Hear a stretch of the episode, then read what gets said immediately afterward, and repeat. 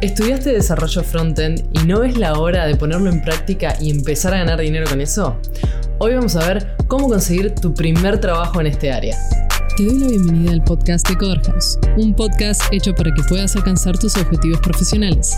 Te traemos el mejor contenido todas las semanas en cuanto a marketing digital, diseño, programación y también otras habilidades digitales y habilidades blandas para que puedas conseguir un nuevo trabajo, avanzar en tu carrera o incluso lanzarte como freelancer y conseguir clientes. Mi nombre es Barbie Méndez y voy a acompañarte en este camino. Ahora sí, arrancamos. Hola, espero que estés muy bien y con muchas ganas de poner manos a la obra para conseguir ese trabajo en, el, en este rubro que imagino que te encanta.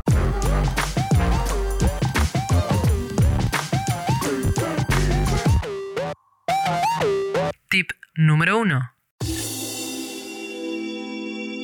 Este tip viene justamente de Joaco, uno de nuestros desarrolladores front-end, y tiene que ver con que la práctica constante te va a permitir fortalecer tu capacidad para resolver problemas, que es un punto muy importante a la hora de contratar personal para este tipo de puestos.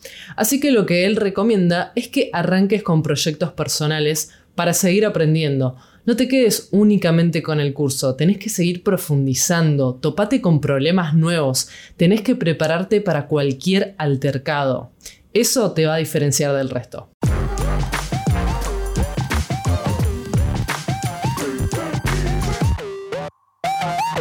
Tip número 2. Es muy probable que las empresas en donde te gustaría trabajar en este rubro no publiquen sus búsquedas en las bolsas de empleo. Así que lo que te recomiendo es hacer una lista en base a tus intereses, desde la que más te gustaría trabajar a la que menos te gustaría trabajar, ingreses una por una a su página web y LinkedIn y encuentres sus búsquedas activas. Una vez que veas alguna búsqueda que va con tu perfil, directamente los contactas por ese medio. Aprovecho para recordarte que en Coder House te ayudamos de varias maneras a alcanzar tus objetivos profesionales. Nuestra misión es brindar educación de calidad de la manera más rápida y accesible posible. Dicho eso, no solo tenemos este podcast, sino que todas las semanas subimos videos a YouTube, tenemos webinars y consultorías gratuitas para aquellos que son parte de nuestra comunidad y además ofrecemos becas del 70% para nuestros cursos online en vivo para que puedas capacitarte y seguir avanzando en tu camino hacia el éxito. Todo esto y más en coderhouse.com.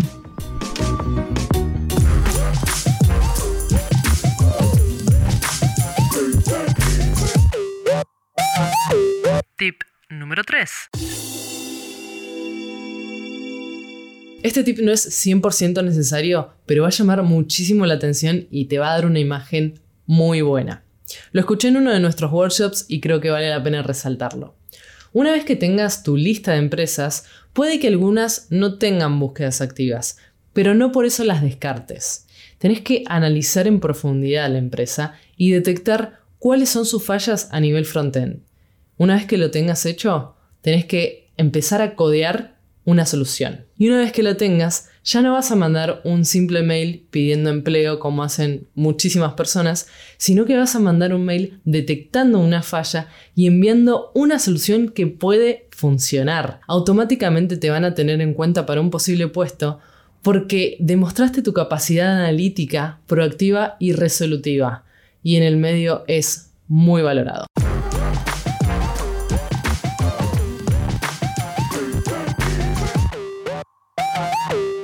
Tip número 4.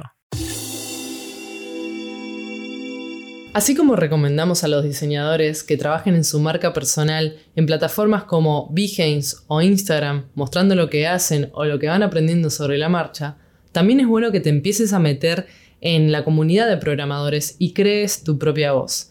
Con esto me refiero a que empieces a crear artículos en Medium y los compartas en LinkedIn o podés hacer videos de YouTube sobre tutoriales de frontend, sobre cosas que vas aprendiendo sobre la marcha. Se trata más que nada de tener tus redes activas para que te empiecen a conocer en el medio y esto va a llamar la atención de los reclutadores y te va a diferenciar del resto.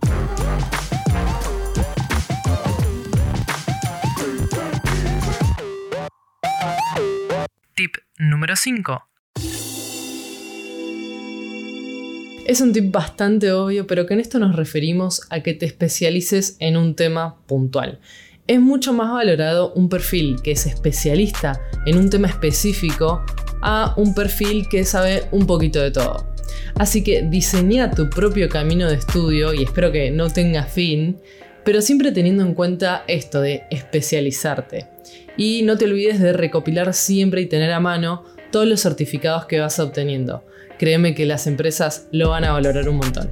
Espero que estos tips te hayan sido de gran ayuda, al igual que los videos que te mencioné al principio. Es hora de poner manos a la obra para conseguir tu primer trabajo frontend. Gracias por acompañarme como siempre, soy Barbie Méndez y nos vemos la próxima. Chao. House